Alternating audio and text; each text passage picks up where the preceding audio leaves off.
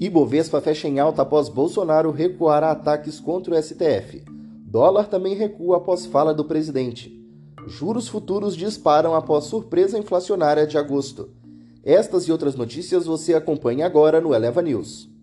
Bom dia! Hoje é sexta-feira, 10 de setembro. O meu nome é Pedro Lixter e este é o Eleva News, o podcast com as informações mais relevantes para começar bem o seu dia.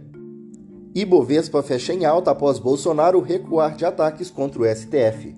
O dia se encaminhava com uma nova queda do Ibovespa, mas a carta do presidente Jair Bolsonaro, adotando um tom mais conciliador, reverteu completamente o humor dos investidores, fazendo o principal índice da bolsa local estar a cerca de 3 mil pontos em minutos. Assim como ter colocado as mínimas intradiárias de 112.435 pontos, o Ibovespa fechou o dia em alta de 1,72%, aos 115.361 pontos. As ações PN da Petrobras acompanharam as recuperações do Ibovespa e fecharam em alta firme, de 2,12%, enquanto os papéis do Bradesco avançaram 1,76%. Dólar fecha em queda após declaração com o recuo de Bolsonaro. O dólar comercial fechou em baixa de 1,96% nesta quinta-feira, negociado a 5,22 após um novo dia tenso, em que praticamente apagou as perdas registradas pela manhã.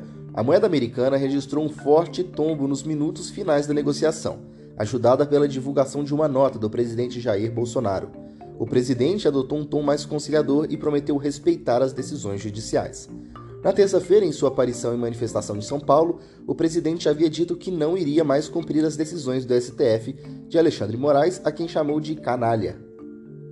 Juros futuros disparam após surpresa inflacionária em agosto.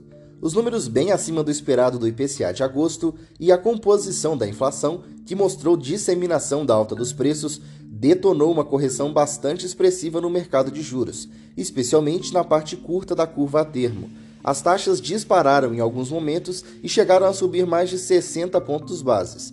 Em alguns contratos entraram em leilão durante a tarde desta quinta-feira. Revisão na projeção de inflação e política monetária pipocaram no mercado, e assim a curva passou a se precificar em alta de mais de um ponto percentual na Selic deste mês. Ouro fecha em alta e recupera nível de 1.800 dólares por onça Troy.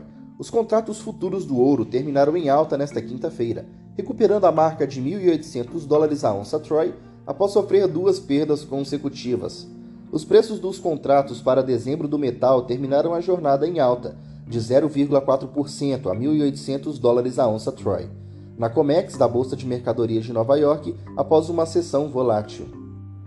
Na agenda do dia, a Alemanha lança o CPI de agosto às 3 horas. No Brasil, vendas do varejo de julho às 9 da manhã, acompanhados pelos Estados Unidos, com o PPI de agosto às 9h30 e o estoque de atacado de julho às 11 da manhã. E o Eleva News fica aqui por hoje. Eu tô achando que vai chover, viu, gente? Alguém pode me confirmar isso?